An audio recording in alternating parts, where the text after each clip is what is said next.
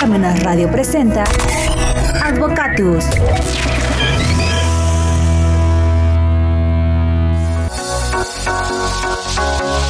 Hola amigos, ¿qué tal? Buenos medios días y como siempre, inmediatamente después de que suenan las 12... Las 12 Adiós. Las 12 campanadas. Hola amigos, ¿qué tal? Buenos medios días y como siempre, inmediatamente después de que suenan las 12 campanadas de reloj de catedral que se escuchan hasta aquí, hasta Palmena Radio, damos inicio al programa Advocatus. Hoy, lunes 14 de agosto, ya en el- la mitad del octavo mes. Y nos hace favor de acompañarnos la contadora pública titulada Diana Galicia Olivera. Hola Diana. Hola, ¿qué tal? ¿Cómo están? Eh, saludo a la querida audiencia y pues a los que hacen posible Parmena Radio y pues sobre todo esta gran compañía de estar con todos ustedes. Muchas gracias, gracias a ti. Y Pues tú, nos vemos cada verano, andamos de verano en verano. de pero- verano en verano. Pero muy bien, bienvenida. Y también nos acompaña con sus notas Rita. Rita Díaz, hola Rita. Hola, hola, bienvenidos y bienvenida. Gracias. Pues damos inicio al programa. El tema de hoy, la diversidad y el orgullo LGBT Todo ha ido cambiando, todo este pues va generando, las luchas se están organizando y pues nada es estático en este en este planeta. Pero fíjate, este Diana que en el mes de junio, que fue este el mes de este tipo de organizaciones aquí en en Parmenas Centro de Estudios, pues obviamente generamos el derecho, el conocimiento, la aplicación de las leyes.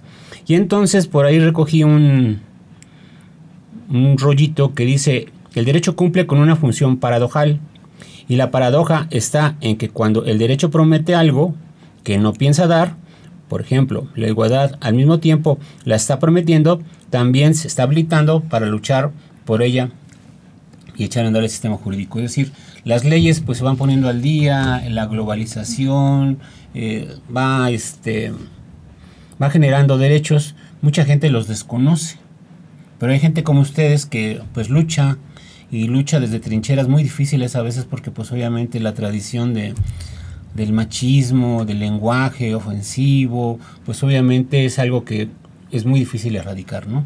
Entonces, de eso más o menos nos vas a hablar, pero si nos das permiso, Claro que sí. que Rita abra sus notas y a ver con qué nos sorprende. Gracias. Pues precisamente vamos a dar un contexto histórico donde el primer arribo de la homosexualidad a una mirada pública se da en 1901 con la aprehensión de 41 hombres homosexuales en una casa ubicada en la Ciudad de México.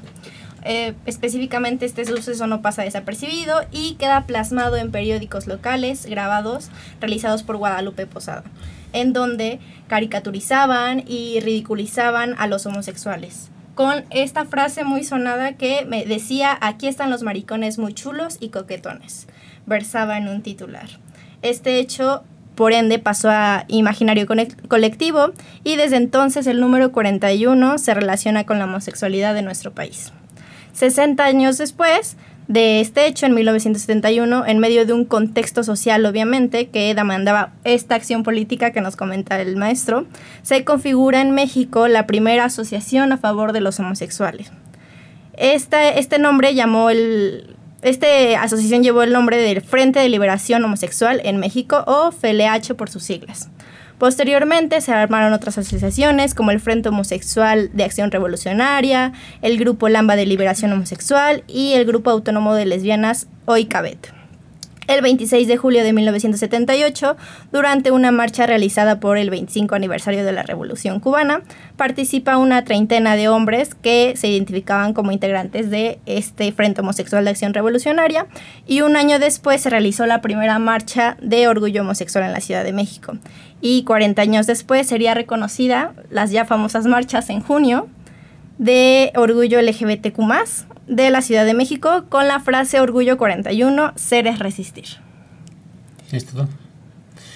Pues no es en automático, no, No. opera en automático, son muchos años de lucha, de transformación, de una nueva cultura, de respeto principalmente, ¿no? Y libertad a, a- las preferencias sexuales, ¿no? Sí, sobre todo esta diversidad de los que nos vienen hablando, eh, que es histórico, que no ha sido de un día para otro, ha sido por lucha y por la colectividad de que se han unido para sumar esfuerzos. Y fíjate que quisiera yo eh, eh, partir desde esta historia, que todo surgió desde Stonewall en Estados Unidos, en Nueva York, con estas redadas que hacían malas prácticas por parte de los policías. Lo que hacían era perseguir a estas personas que pertenecían a la comunidad, a los gays, a los que se vestían, eh, usaban ropa que según los policías no correspondía a su género o incluso de manera arbitraria pues les eh, quitaban su identificación, los revisaban y pues no correspondía el nombre que les decían con la vestimenta que estaba eh, en aquella noche que los, ellos los atrapaban y pues los golpeaban, los subían a, a las patrullas, los encerraban y pues les hacían muchas cosas. por allá del 28-27 de junio de 1969 en el bar Stonewall que fue donde surgió este movimiento, pues llegaron policías y empezaron a golpear de manera aleatoria a todos los asistentes.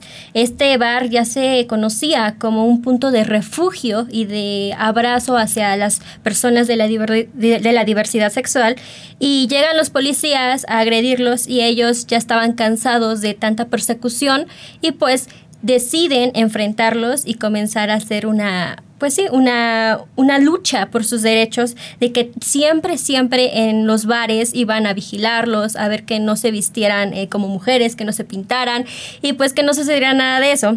Eh, en Stonewall el 28 de junio, pues eh, muchos participantes de, este bar de Stonewall pues eh, son detenidos y pues sus compañeros luchan para que ellos sean liberados y a partir de ahí comienzan a movilizarse de manera organizada y colectiva, principalmente por homosexuales y también trans. Entre ellos resalta el nombre de dos activistas trans que era Silvia Rivera y Masha P. Johnson, que quienes eran las que abrazaban a esta comunidad y quienes más adelante ellos, ellas, estas personas hacían casas hogar de refugio para estas personas. ¿Por qué? Porque al momento de detenerte llamaban a tus familiares, porque al momento de boletinarte en la prensa pues salía tu rostro, tus datos y lo que hacían era pues el tachar eh, de manera social en el ojo público y pues la familia les daba la espalda. Entonces lo que hizo, lo que hicieron estas mujeres trans en, en esta redada de Stonewall y en sus posteriores marchas fue crear los primeros albergues para personas de la comunidad LGBT y personas trans, principalmente quienes eh, fueron dados de, en, en, la policía, los que les dieron la espalda en sus familias, los que no tenían a dónde ir o incluso a quienes se les negaba el trabajo por su orientación sexual. Al año de Stonewall, en 1970, se celebra esta primera marcha en Nueva York y se une Los Ángeles, se une California y se unen demás estados en Estados Unidos para celebrar la diversidad y sobre todo eh, el visibilizar que existen muchas orientaciones sexuales y que ellos también merecían derechos. Aquí en México, como siempre, vamos eh, un poco más lento por años. Como bien nos decía Rita, eh, por allá del del 10 años después del 69, por allá del 79, 80, se empiezan a organizar las primeras marchas eh, de la comunidad LGBT. Claro, por supuesto, no eran demasiadas personas las que participaban porque estas personas pues eran golpeadas. Eh, eh, afuera de la marcha los seguían, los perseguían y también para golpearlos. Y lo que sucedió ahí fue que pues con estos movimientos eh, sociales que se estaban dando en la época, pues hubo un pequeño descenso por el VIH que fue algo también en el estigma, eh, estaba en el ojo público, en la televisión, en, la prensa, y por ahí hubo un momento en donde las marchas sí se daban, pero en donde también había mucha incertidumbre, ¿no? Porque comenzaba lo del VIH, comenzaban las enfermedades de transmisión sexual, no se conocía mucho sobre eso. Primero lo ocultaron. Lo ¿eh? ocultaron, claro. a mí me consta porque yo estaba en el área de la salud y pues la gente en los hospitales, nada, no existía, ¿no? Era pecado hablar de ese tipo de transmisiones de infecciones, ¿no? Claro. entonces lo que generaron fue que se empeorara porque pues nadie ponía atención, ¿no? Nadie. Sí, y sobre todo por el estigma de, ay, enfermedades de transmisión sexual, ay, no, enfermedades que me van a dar en mi aparato reproductor. Y no se hablaba, ¿no? Sí, hay muchos temas en donde incluso no nombran los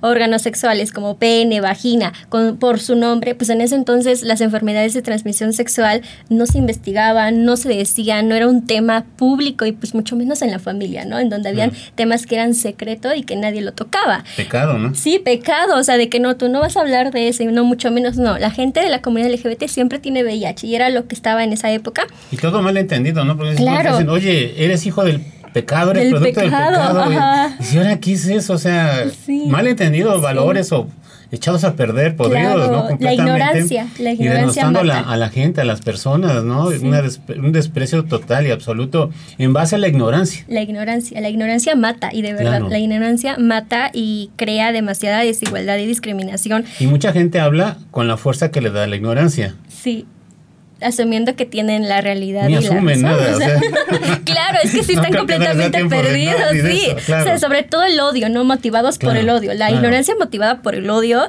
es una cosa bárbara de la cual de manera histórica pues aquí en México pegó muchísimo. 20 años después llegó a Colombia y 30 años después llegó a Argentina. La primera marcha que nos menciona este Rita que se ya se celebró con este Pride 2023 y todos los lemas que se siguen año con año eh, fue en 1999, hace 24 años, que se celebró ya con el orgullo LGBT como tal cual se celebra ya ahora y con muchos asistentes. ¿Qué pasó? Seguramente muchas personas han de preguntar si eh, esto de la comunidad LGBT es nuevo, si porque apenas lo están hablando y es que siempre existió, solamente que siempre estuvieron ocultos en el closet como muchos lo conocen por el miedo a descubrir quiénes son y que pues las personas los agredan. Aquí algo bastante interesante que nos comenta Rita es de este baile de los 41, que siempre existió la comunidad LGBT, los trans, las trans, es que por allá este, de esos eh, tiempos en donde vivía pues Porfirio Díaz, su yerno y pues todas estas familias acaudaladas de nuestro país, eh, existió un lugar en donde se celebraban bailes, pero estaba muy a las periferias de la Ciudad de México. En ese entonces pues el machismo, eh, en ese entonces la religión, las buenas costumbres, pues estaban a todo lo que da y no permitían que un hombre estuviera con un hombre, una mujer con otra mujer o que un hombre vistiera cosas de mujer. Entonces, por todo eso de la época, pues estas personas que tenían esta orientación buscaban un lugar y un refugio para ser quienes son. Ese día lo que pasó es que la gendarmería llegaba y veía carruajes, caballos y gente que tenía el poder adquisitivo para obtener eso y les llamó la atención, llegan y descubren que habían 41 hombres, que realmente eran 42, 21 hombres y 21 hombres vestidos de mujer y pues obviamente a todos los llevaron a la cárcel, los sacaron en la prensa como los maricones y en ese entonces pues resonaba el nombre del yerno de, de Díaz, ¿no? ¿Por qué? Porque en ese entonces no, no, podías tú tener tu orientación sexual, no podías tener una identidad de vestirte libremente ni demostrarte porque pues te discriminaban, ¿no? Y más el suegro militar, presidente, no, y aparte, ¿no? la familia que te iba a quitar los privilegios de los que gozabas en ese entonces, ¿no?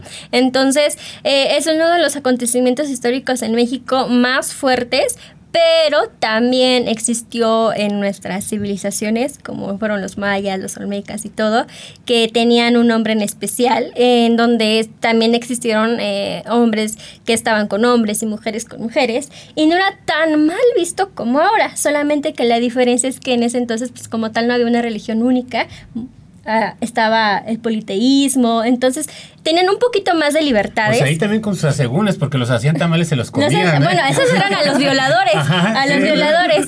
Sí, ¿no? Entonces sí, el derecho ahí era de adeveras. Sí, de adeveras, pero pues a las personas que eh, pertenecían a, esta comunidad no les iba tan mal como les fue en la época de la colonia. O sea, sí hubo una diferencia de derechos y la verdad es que sí tenían ciertas, ciertos privilegios cuando estaban en, la antigua Tenochtitlan, los mayas y así, a cuando fue la colonia. O sea, sí hubo una diferencia. la nariz y las orejas. Exacto. Entonces, eh, la diferencia fue aquí que, como nos dicen este, las y los expertos de la comunidad LGBT, es que tacharon tanto a, a los hombres homosexuales porque, porque decían, no, no, es que no te acostarás hombre con hombre ni mujer ni con mujer porque es pecado y una aberración y todo eso. Pero a lo que se realmente se, se referían es que es que ellos les daban tanto tanto valor al semen, si no tenía un fin reproductivo, pues no, y te tachaban, ¿no? Entonces, este, fueron por muchas cosas y muchos estigmas que tuvieron que pasar eh, las personas de manera histórica y pues ahora en el hoy en día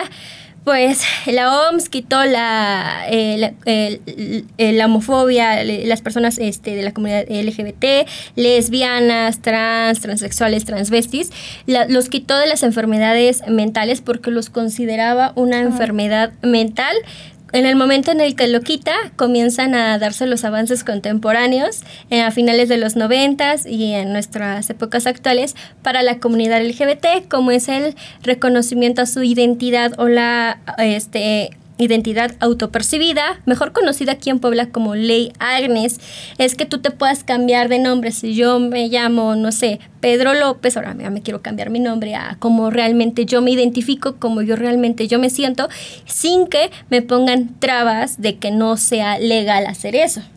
Y fue un gran avance que se haya eh, existido la ley Agnes. Y esto fue también por un contexto histórico. Agnes Torres fue una activista poblana que murió por allá del 2012. Ella era psicóloga, ella eh, hacía conferencias a favor de la comunidad LGBT y eh, ella tuvo un problema al graduarse de la licenciatura allá en Veracruz porque no le querían reconocer su nombre aún salía con su nombre anterior, a pesar de que ella había hecho cosas, había conseguido un amparo, había conseguido muchas, muchas cosas y muchos caminos para que sea identificada como Agnes Torres y pues le sigan poniendo su anterior nombre.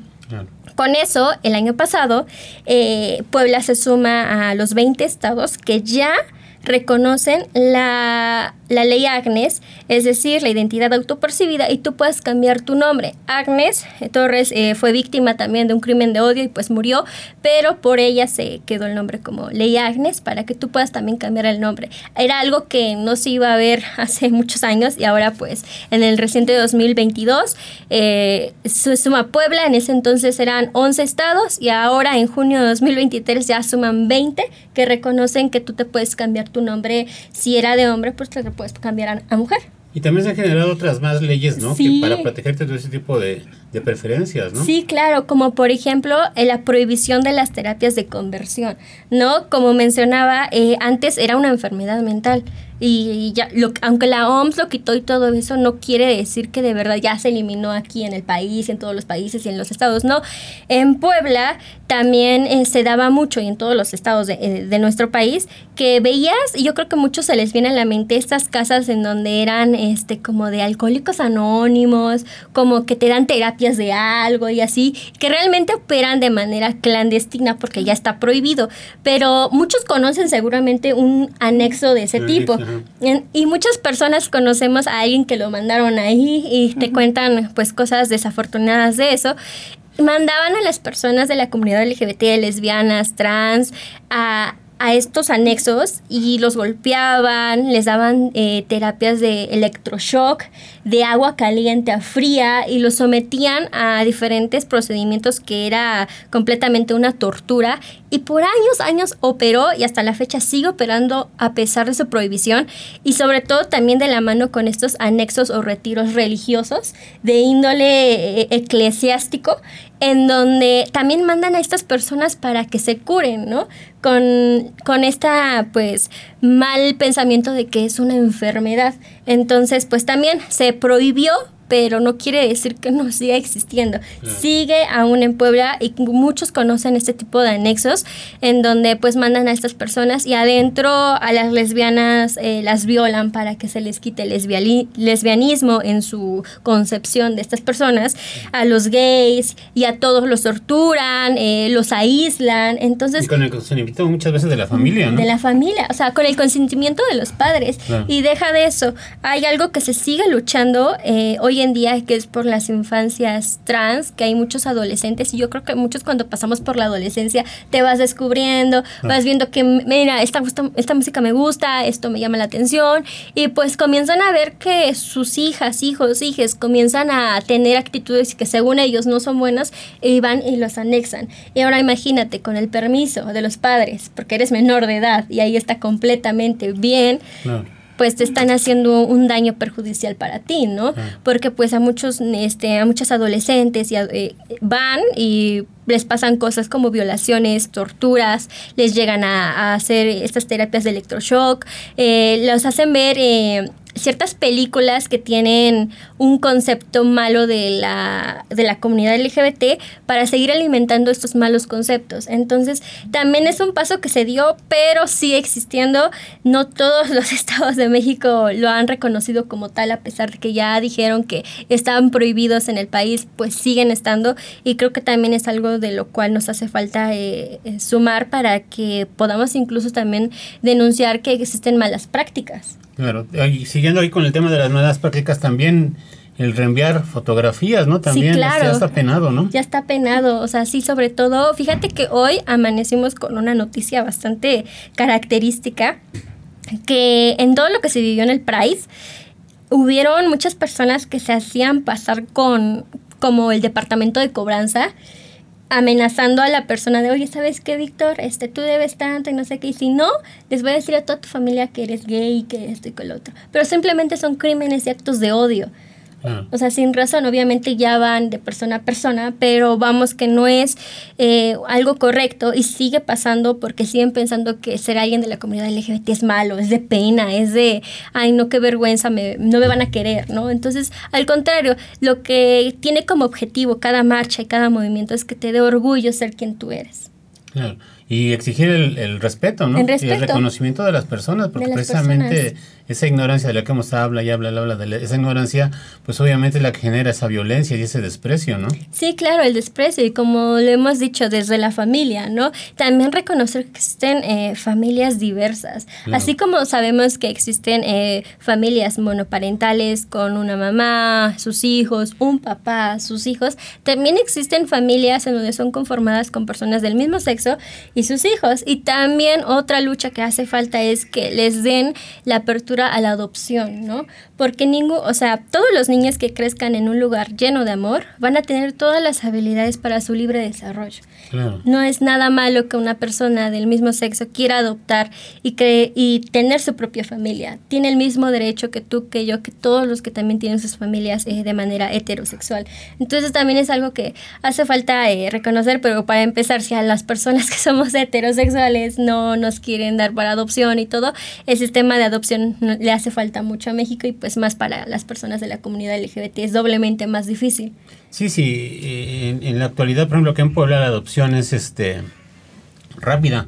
Claro. Eh, es rápida, pero también este el, mero trámite judicial, pero antes tienes que estar sujeto a estudios, ¿no? Socioeconómicos, psicológicos y por qué vas a... Mil preguntas te hacen, ¿no? Entonces, como dices tú, no es tan ágil, ¿no? Y dan preferencia muchas veces a las solicitudes extranjeras que a las nacionales, ¿no? Claro.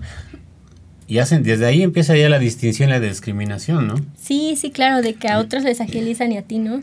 Claro. Y entonces acá, pues obviamente, toda esa diversidad, pues se va sumando, se va creciendo, por eso el signo este de más, y que dijimos, bueno, vamos a hablar a Diana, que es la experta, para que nos explique todo esto, y pues obviamente, pues más lo que se acumule. Sí, claro, porque pues como le hemos dicho, o sea, la ignorancia eh, motivada por el odio es muy peligrosa y mucho más si tú tienes la mente cerrada y no te abres a conocer que existe mucha diversidad dentro de la diversidad, ¿no? Si nosotros somos diversos, ahora imagínate dentro de la colectividad, de la comunidad LGBT. Entonces, la verdad es que es un tema bastante interesante. Eh, a México le hace falta mucho por sumarse para la comunidad LGBT, eh, que se les deje de estigmatizar, porque pues muchos también eh, no pueden insertarse en los centros de trabajo por su vestimenta, por cómo se maquillan, porque también les hacen estudios, porque piensan que, que, tienen un problema o una enfermedad y pues sobre todo las familias, ¿no? Que todo viene desde tu, tu primer entorno, que es tu núcleo familiar y es donde incluso ahí es donde más te violenta, no es tu lugar seguro. Sí, y acá también hay que estar pendientes también de que esos cambios se vayan dando y se sigan observando, ¿no? Porque también así como aquí en estas mesas generalmente pues hemos hablado de que las culturas financieras debe ser una ya una obligación tener cultura financiera. También hay que generar una cultura de respeto de los derechos humanos no generarlos y pues obviamente saber este respetar a, a, las personas, ¿no? Sí, y pues bueno, México es de los primeros lugares en homofobia y en crímenes de odio, en donde eh, muchas personas eh, mueren. En Puebla han sumado más de 80 casos de crímenes de odio, pero que obviamente esas estadísticas no las muestran, las muestran las colectivas LGBT y pues año con año se siguen dando eh, esta agresión en contra de las personas de la comunidad. Obviamente es un mal acto y todo va a partir desde la educación, el respeto, la discriminación y pues este reconocimiento de los derechos y a sumarse, eh, crear espacios como este para tocar estos temas que pues mucha gente tiene miedo de hablarlos y otros se cierran a, querer tocarlos. Sí, y yo creo que el origen sería respetar a la persona, ¿no? Al ser humano principalmente, ¿no? Porque pues independientemente de tus preferencias, pues todos somos seres humanos y todos tenemos derecho, ¿no? A la libertad de pensamiento, a todas las libertades que nos generan eh, la propia constitución y pues obviamente respetar, ¿no? Mi derecho termina donde empieza de los demás. Y hacer ese tipo de conciencias desde pequeños pues eh, hace que no te metas en problemas, no respetes la vida de las demás personas. Sí, claro, pues como por allá dice, ¿no? El respeto al derecho ajeno es la paz. Entonces... ¿Con qué concluimos este pues programa tan interesante porque pues, realmente pues, es lo de hoy. Lo de hoy, pues todavía nos faltan muchos años, pero lo importante es seguir informándonos, de construirnos y pues seguir abriendo este tipo de espacios. Yo concluiría con que todos somos seres humanos, todos somos únicos y maravillosos y nadie será libre hasta que todos seamos libres. Perfecto, muchas gracias. Y Rita, Rita Díaz, ¿con qué cerramos? Bien, pues cerramos con un derecho quizá que que es el matrimonio, el poder quizá amar y juntarnos con la persona que, que deseemos. Entonces, por ello, la Suprema Corte de Justicia de la Nación determinó en el 2015 que los jueces de cada una de las entidades no van a tener la facultad para actuar negativamente contra los amparos de matrimonio igualitario. Por eso se establece que está prohibida de la unión entre personas del mismo sexo, perdón, y entonces cada una de las entidades a partir de 2015 necesitan legislar y acomodar a su Código Civil la aprobación de este matrimonio. La primera entidad en dar el primer paso y reconocer legalmente el matrimonio igualitario fue la Ciudad de México en el año 2009. Posteriormente ya se dieron se hubieron este, juntado los, las otras entidades y los últimos dos estados fueron el 26 de octubre de 2022 Tamaulipas, aprobando el matrimonio entre personas del mismo sexo, tras reformar el artículo 132 de su Código Civil. Y el último estado fue Nuevo, León, este pasado 14 de junio del 2023, mediante los artículos del Código Civil 140, 147 y 291 bis. Pues perfecto, vamos avanzando lento, pero se va avanzando en hacer las conciencias. Pues muchas gracias, se les agradece y nos vemos para la próxima, no te pierdas. Bye. Aquí seguiremos.